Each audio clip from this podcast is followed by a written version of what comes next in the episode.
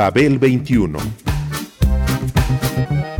I came on my spaceship to save the Earth. I've been to the south and I've been to the north. Check me out, darling, when you hear me sing. I'm an ugly duckling, I'm a beauty king. I'm an alien Elvis, I bring love and joy. My dance might remind you of the disco boy. I'm young, I'm old, I've got a heart of gold. I'm an ultimate gift to the people of the world. Some say that I come from Russia, some think that I come from Africa. But I'm so exotic, I'm so erotic, cause I come from the planet Paprika. El gusto hipermoderno.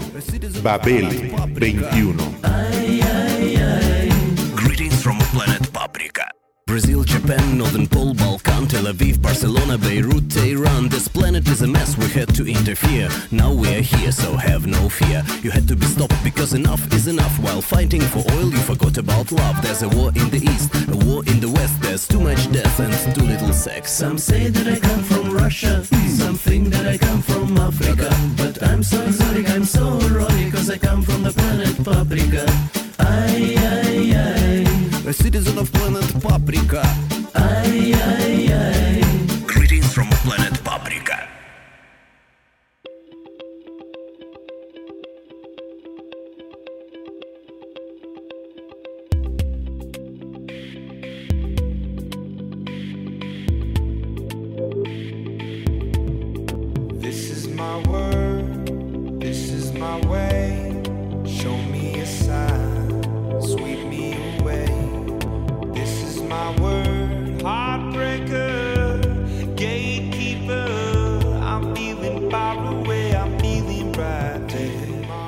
Esta emisión celebra los 100 años del nacimiento de J.D. Salinger, quien nos legó un gran libro, acompañada con un soundtrack del siglo XXI.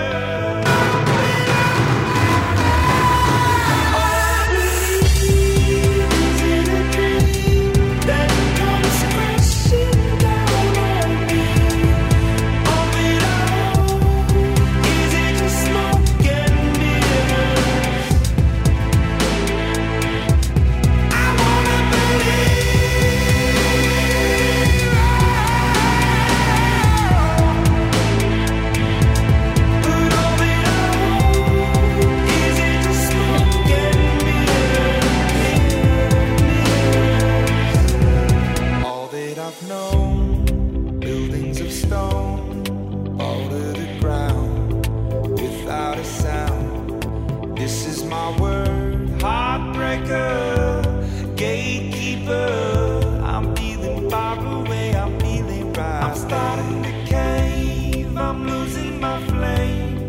wanted but I wanted the.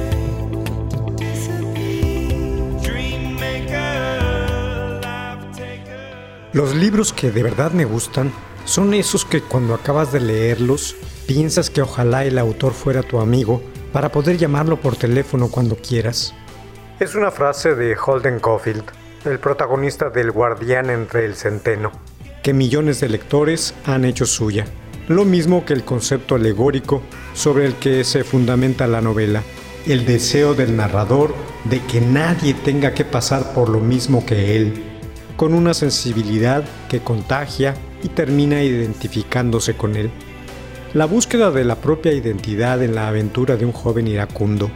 Dicha experiencia conformará uno de los libros más entrañables de la literatura y millones de adolescentes se ven reflejados en él una generación tras otra.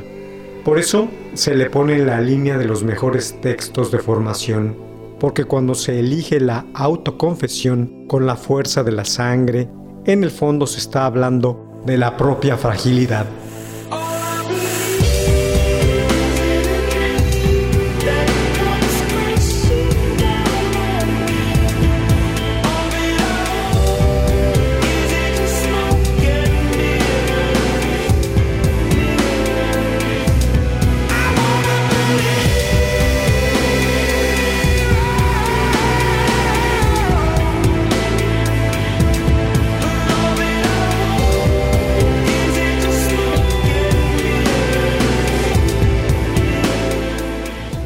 El guardián entre el centeno es un libro que abrió ojos y oídos. Eso es algo que pasa pocas veces. Ilumina con sus pasajes con su personaje y con la obra entera. Ensancha el corazón y provoca el hambre de saberlo todo sobre ella. Por eso se le ha traducido a infinidad de idiomas. Por eso se ha escrito tanto sobre el libro y su autor. Por, eso el rock lo ha hecho parte de sí. En él se encuentran los mismos dragones contra los que ha luchado el género desde sus fundamentos. Las categorías opresivas de moral, historia, educación, clase, religión y autoridad. La rebeldía de ese acto contra un estatus castrante y abismal siempre necesita un guardián.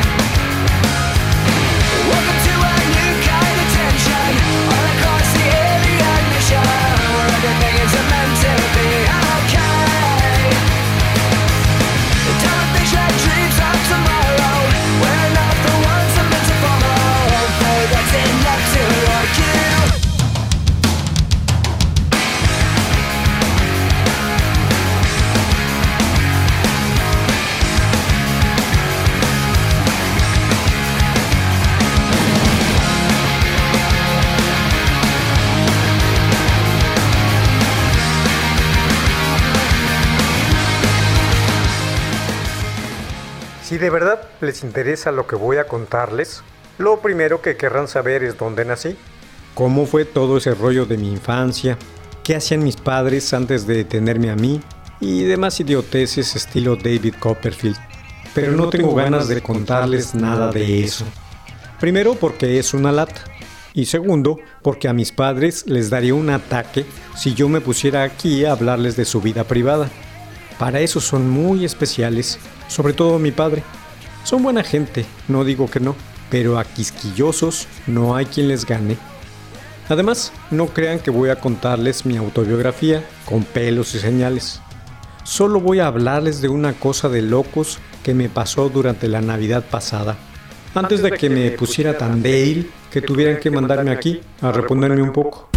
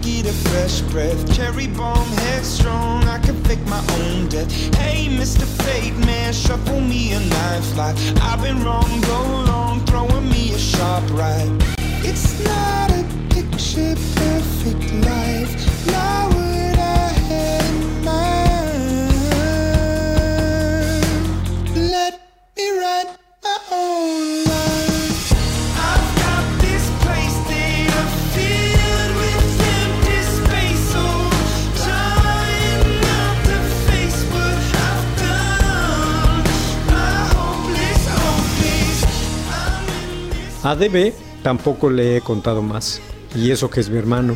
Vive en Hollywood. Como no está muy lejos de este antro, en realidad una clínica de recuperación, suele venir a verme casi todos los fines de semana. Él será el que me lleve a casa cuando salga de aquí, quizá el próximo mes. Acaba de comprarse un jaguar, una de esas naves inglesas que levantan los 300 kilómetros por hora como si nada. Le costó cerca de 4 mil dólares. Ahora está forrado el tipo. Antes no. Cuando vivía en la casa era solo un escritor común y corriente. Por si no saben quién es, les puedo decir que escribió El pececillo secreto, que es un libro de cuentos fenomenal. El mejor de todos es el que se llama Igual que el libro.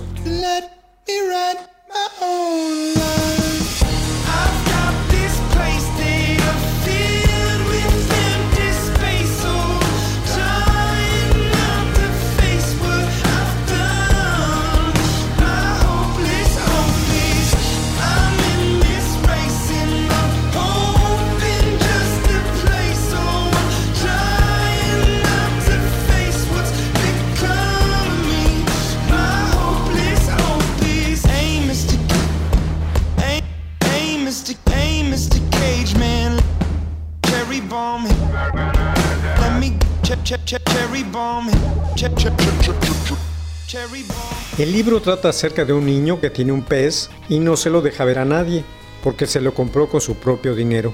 Es una historia estupenda. Ahora, Bebe está en Hollywood prostituyéndose. Si hay algo que odio en el mundo es el cine, ni me lo nombren. Empezaré por el día en que salí de Pensy, que es un colegio que hay en Hagerstown, Pensilvania. Habrán oído hablar de él. En todo caso, seguro que han visto la publicidad. Se anuncia en miles de revistas, siempre con un tipo de muy buena facha, montado en un caballo y saltando una valla. Como si en Pensy no se hiciera otra cosa que jugar todo el santo día al polo. Por mi parte, en todo el tiempo que estuve ahí, no vi un caballo ni por casualidad. Debajo de la foto del tipo montado, siempre dice lo mismo. Desde 1888 moldeamos muchachos transformándolos en hombres espléndidos y de mente clara. Tonterías. En Pensi se moldea tampoco como en cualquier otro colegio. Y ahí no había ni un solo tipo ni espléndido ni de mente clara. Bueno, sí, quizá dos, eso cuando mucho. Y probablemente ya eran así de nacimiento. Right on the middle mark. I'm just in the tier of everything that rides below the surface. And I watch from a distant 17, short of the others' dreams of being golden and on top. It's not what you painted in my much there instead of all the colors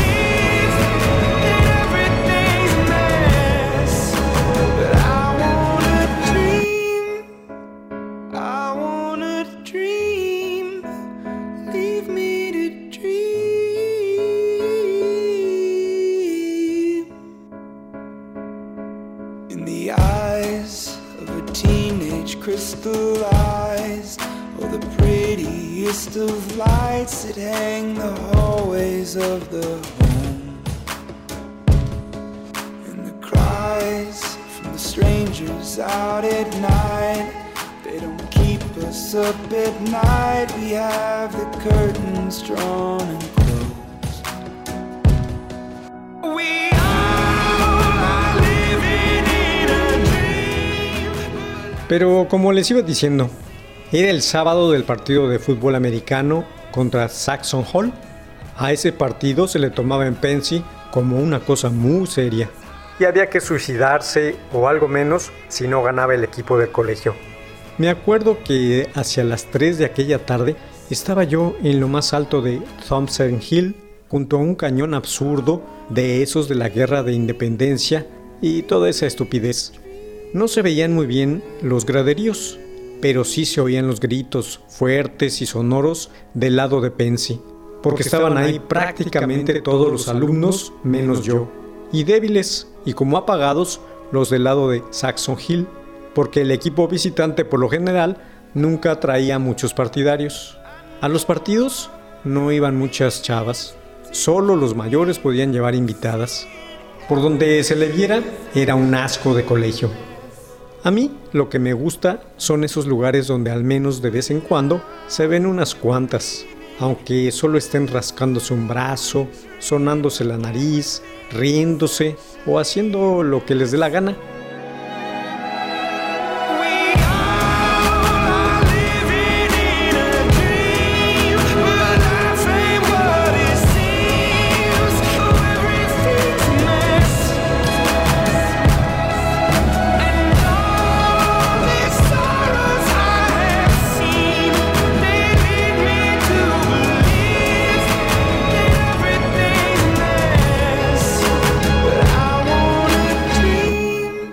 Selma Thurmer, la hija del director, sí va con bastante frecuencia, pero vamos, no es exactamente el tipo de mujer que lo vuelve a uno loco de deseo.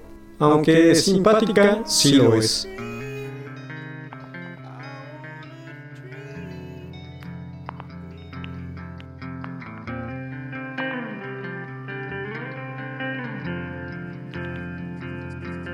I've got this feeling that there's something that I miss. I could do most anything. Don't you breathe?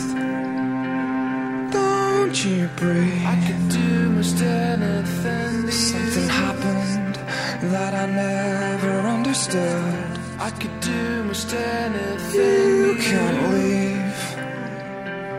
You can't leave. I could do most anything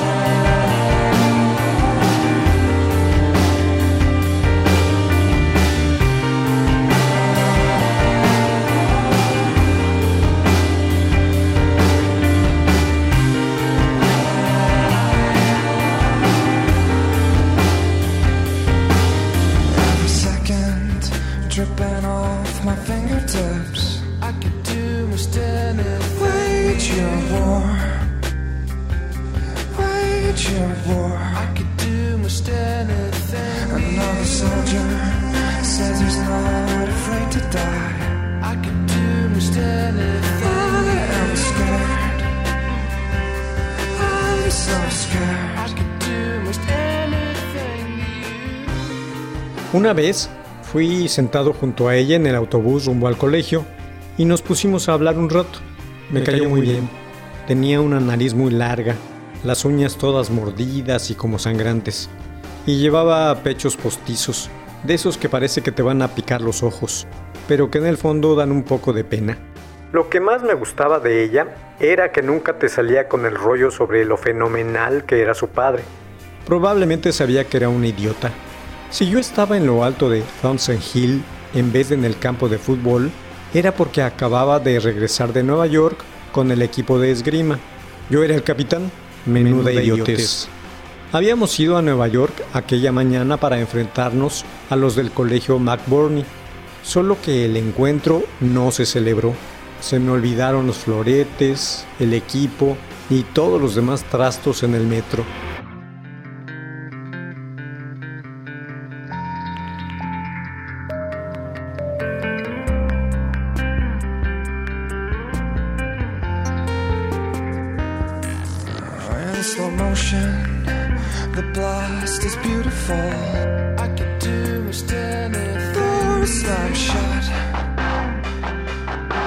Slam shut. I could do most anything. Our clock is ticking, but it's hidden far away.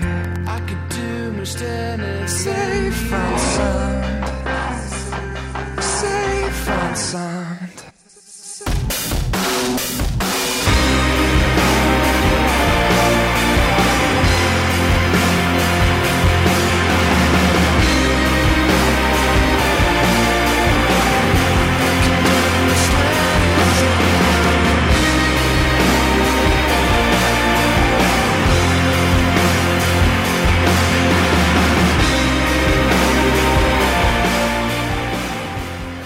Se me olvidaron los floretes, el equipo y todos los demás trastos en el metro. No tuve toda la culpa. Lo que pasa es que tuve que ir viendo el plano todo el tiempo para saber dónde teníamos que bajarnos. Así que regresamos a Pensi a las dos y media en vez de a la hora de la cena. Los del equipo me aplicaron la ley del hielo durante todo el viaje de regreso. La verdad es que aquello tuvo su gracia.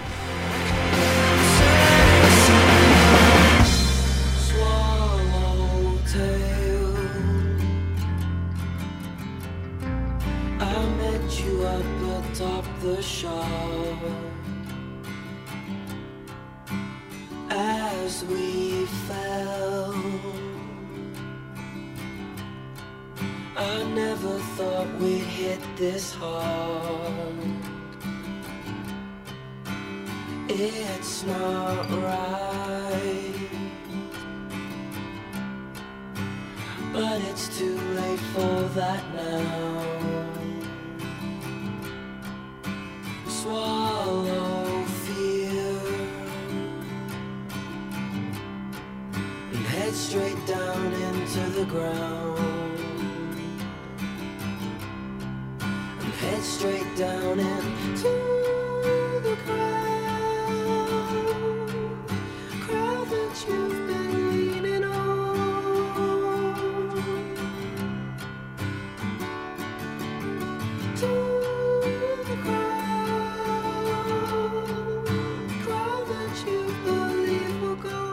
La otra razón por la que no había ido al partido era porque quería despedirme de Spencer, mi profesor de historia. Tenía gripa y pensé que probablemente no estaría bien hasta ya bien entradas las vacaciones de Navidad. Me había escrito una nota para que fuera a verlo a la escuela antes de irme a casa. Sabía que yo no volvería a Pensi. Es lo que todavía no les he dicho. Me habían expulsado. No me dejarían volver después de las vacaciones porque había reprobado cuatro materias y no estudiaba nada.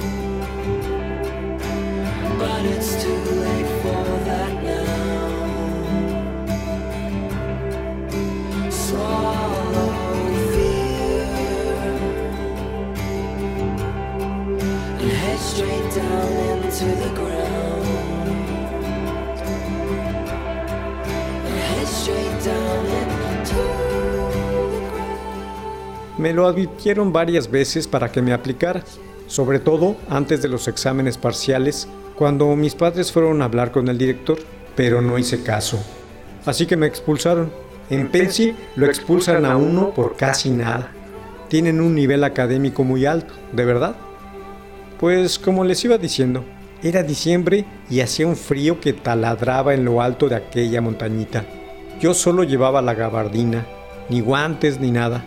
La semana anterior alguien se había llevado de mi cuarto mi abrigo de pelo de camello, con los guantes forrados de piel metidos en las bolsas y todo. Pensé era una cueva de ladrones.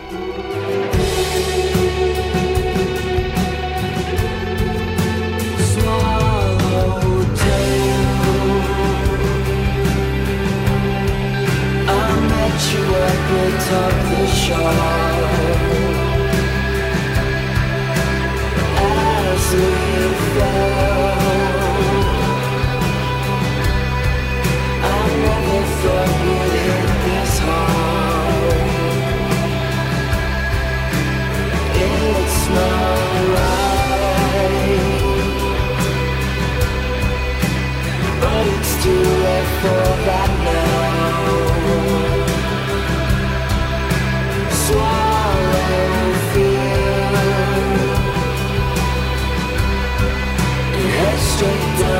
to the ground.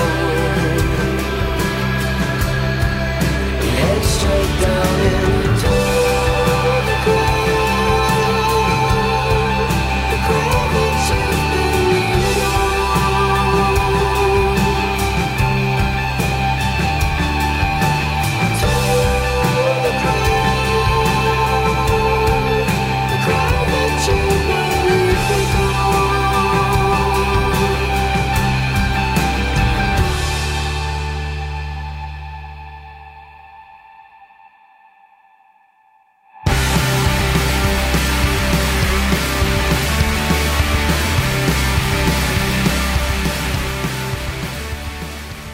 La mayoría de los que iban ahí eran de familias con mucho dinero, pero aún así era una auténtica cueva de ladrones.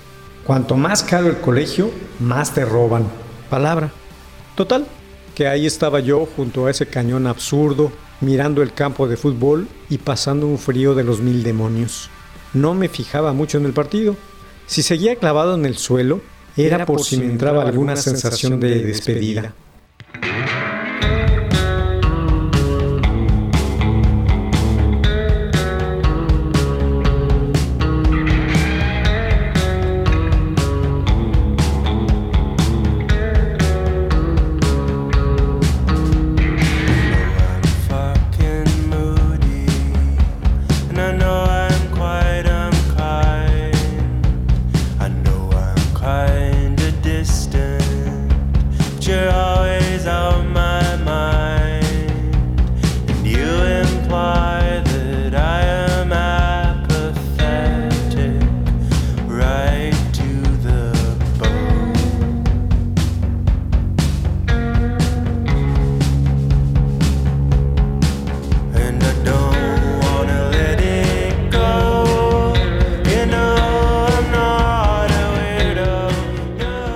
Quiero decir es que me he ido de un montón de colegios y de lugares sin, darme cuenta, siquiera de que me iba.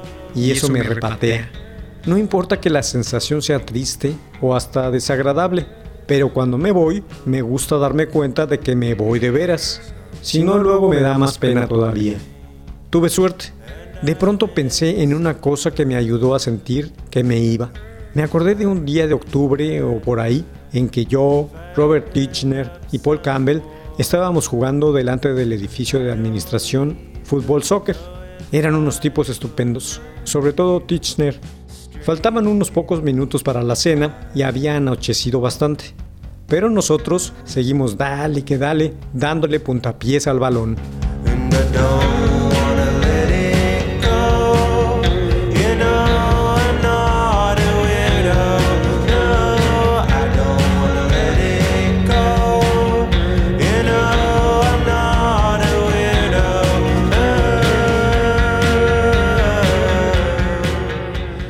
Estaba ya tan oscuro que casi no se veía la pelota, pero ninguno queríamos dejarlo de hacer. Al final no tuvimos más remedio. El profesor de biología, el señor Zambesi, se asomó por la ventana del edificio y nos dijo que nos fuéramos al dormitorio y nos arregláramos para la cena. Pero a lo que iba, si consigo recordar una cosa de ese estilo, enseguida me entra la sensación de despedida. Por lo menos la mayoría de las veces.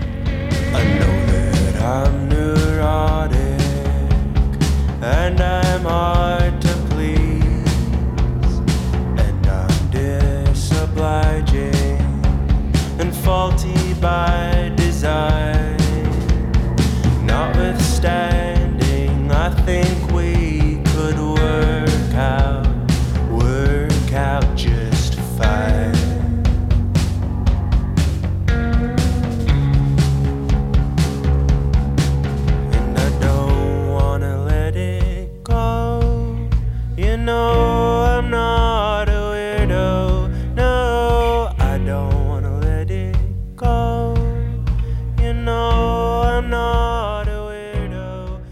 cuanto la noté, me di la vuelta y me eché a correr cuesta abajo por la ladera opuesta a la colina en dirección a la casa de Spencer. Él no vivía dentro del recinto del colegio, vivía en una avenida cercana. Corrí hasta la puerta de la reja y ahí me detuve a recobrar el aliento. La verdad es que en cuanto corro un poco se me corta la respiración. Por una parte, porque fumo como una chimenea, o mejor dicho, fumaba porque me obligaron a dejarlo. Y por otra, porque el año pasado crecí mucho. Por eso también estuve a punto de pescar una tuberculosis y tuvieron que mandarme aquí a que me hicieran un montón de análisis y cosas de esas. A pesar de todo, soy un tipo bastante sano. No crean que no.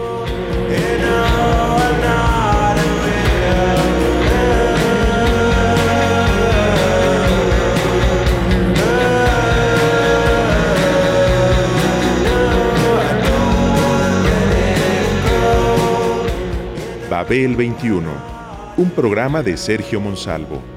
Producción a cargo de Pita Cortés, Roberto Hernández y Hugo Enrique Sánchez.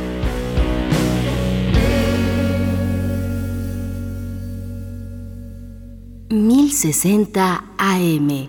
Radio Educación.